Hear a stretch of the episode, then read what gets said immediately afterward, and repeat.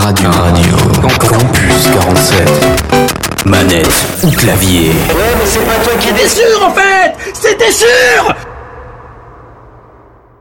Salut à tous et à toutes, c'est Thomas sur Radio Campus 47, j'espère que vous allez bien, moi ça va super. Et aujourd'hui nous allons nous retrouver sur une chronique manette ou clavier, mais là en l'occurrence nous allons être plutôt sur clavier souris.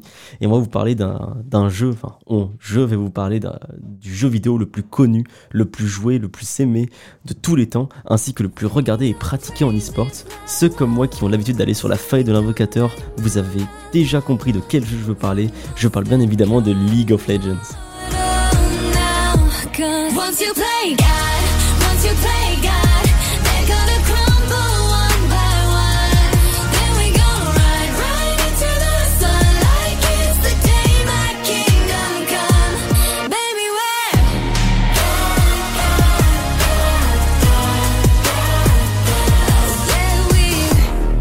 League of Legends. Ah là là, qui ne connaît pas ce phénomène du jeu vidéo? Il est pour moi le plus grand jeu de tous les temps au niveau compétition et jeu d'équipe. League of Legends, ou pour l'abréger, LOL, est sorti le 27 octobre 2009 pour sa toute première apparition dans le monde. On peut uniquement y jouer sur PC, développé par Riot Games qui est la plus grosse entreprise de jeux vidéo du monde avec un chiffre gigantesque de 50 millions de dollars par an pour Riot Games qui est le patron du jeu vidéo, et LOL qui est clairement, on peut le dire, le papa de l'e-sport.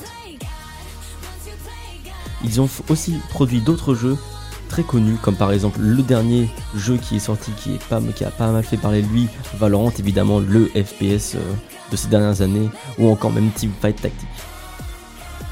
Riot Games survole de très haut l'univers du jeu vidéo, mais revenons un peu sur du coup la Ligue des légendes. LOL est ce qu'on appelle un MOBA, il s'agit d'un jeu en ligne multijoueur de bataille en arène. Il est le plus grand MOBA du monde suivi de très près par un jeu qui lui ressemble beaucoup et qui est juste placé derrière lui qui se nomme Dota 2.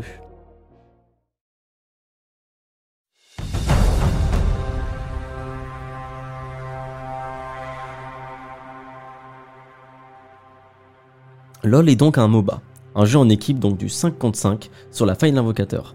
Chaque joueur va sur sa lane, donc sa voie qu'il a choisie, et se retrouve en face de son vis-à-vis, donc son adversaire. Son adversaire qui a choisi du coup en l'occurrence le même rôle que lui, donc tous les joueurs peuvent s'affronter après ça. Sachant que pour gagner la partie, vous devez détruire le Nexus adverse qui se situe dans la base ennemie. Mais avant ça, vous devriez détruire les tourelles, les inhibiteurs pour pouvoir accéder au Nexus sachant que le Nexus est, sur la fin de l'invocateur, le cœur de la base. Il est aussi euh, la chose qui euh, crée ce qu'on appelle les sbires. Ce sont des petites unités qui vont sur chaque lane et qui, en les tuant, nous donnent des golds. Et il faut aussi, parmi tout ça, compter la jungle. En comptant les monstres épiques de la jungle, comme les dragons, le baron Nashor ou même l'hérald qui donnent des bonus très importants pour les joueurs. Comment on y joue? C'est simple. Enfin, pour moi, je dis que c'est simple, mais pour un nouveau joueur, c'est pas très évident au final. Quand vous voulez jouer, vous devez choisir un poste parmi 5, entre le top, la jungle, le mid, l'ADC et le support. Chaque rôle a des personnages adaptés au poste choisi. Après ceci, vous lancez une partie et vous arriverez dans ce qu'on appelle la Champ Select, donc le choix du personnage. Vous avez le choix parmi 105, 165 champions, tous différents, et qui ont tous un lore différent, un style de jeu différent, des mécaniques différentes, etc. Quand tout le monde a choisi son champion, vous rentrez dans ce qu'on appelle la faille de l'invocateur, et la game commence. Une partie dure en général une demi-heure. Certaines parties peuvent faire beaucoup plus court, d'autres beaucoup plus longues. Moi, de mon côté, la partie la plus longue que j'ai jouée, elle a dû durer peut-être une heure ou une heure cinq. C'était vraiment une très très longue partie. Mais évidemment, euh, en fonction de ce qui se passe dans la partie, vous pouvez faire ce qu'on appelle un FF, donc un vote d'abandon. Et s'il y a assez de votes d'abandon, la partie se finit. Et ce vote d'abandon, en général, est disponible dès la 15e minute.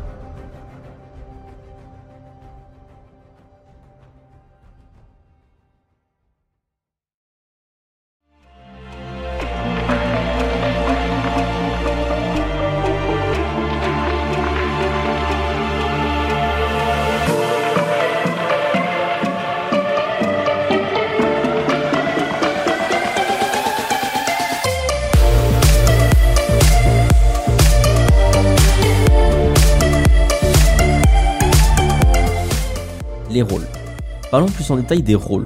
Donc en premier, le top qui se situe tout en haut de la carte est en général la lane où il y a souvent des champions tank ou des combattants.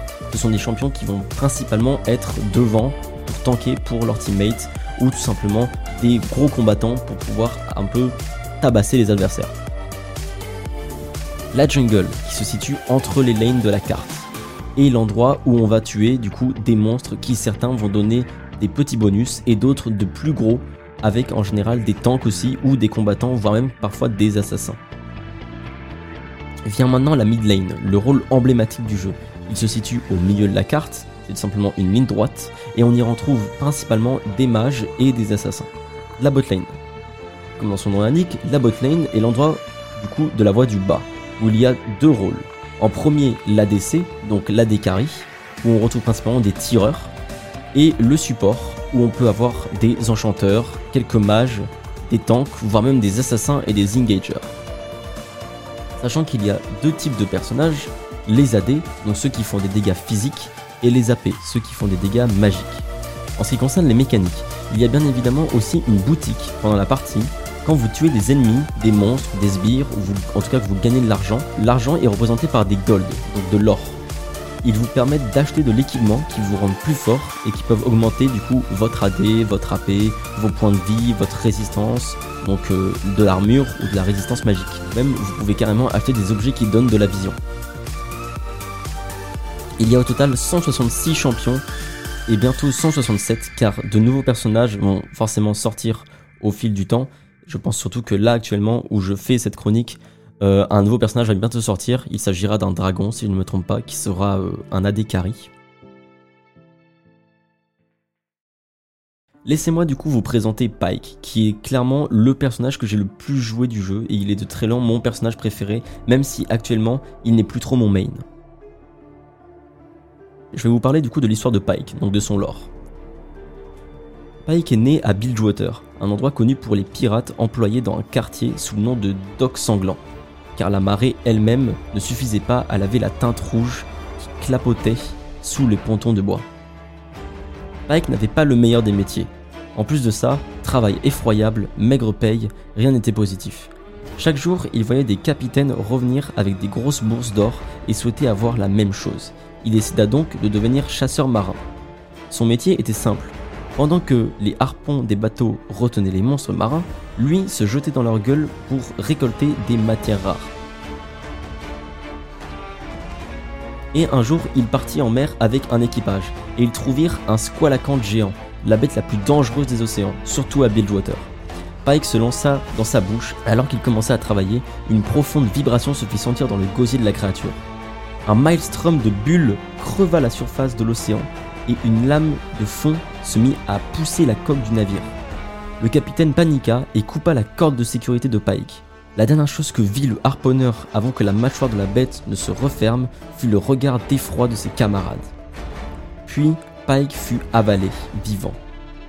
Mais il survécut, grâce aux abysses qui avaient changé quelque chose en lui. Il avait eu une seconde chance et il n'avait qu'un objectif en tête, se venger. Pike décida de revenir à Bilgewater et commença à tuer toutes les personnes qui l'avaient trahi dans l'équipage, tout en barrant les noms sur sa fameuse liste. Et il se fera renommer l'éventreur des abysses. Voici pour un petit peu euh, le lore de ce personnage du coup, donc Pike. Euh, il est clairement de très loin le personnage que je kiffe le plus euh, de LoL au niveau du lore et aussi à jouer. Je le trouve incroyablement stylé et même son cara design est juste incroyable. Il a des skins vraiment magnifiques.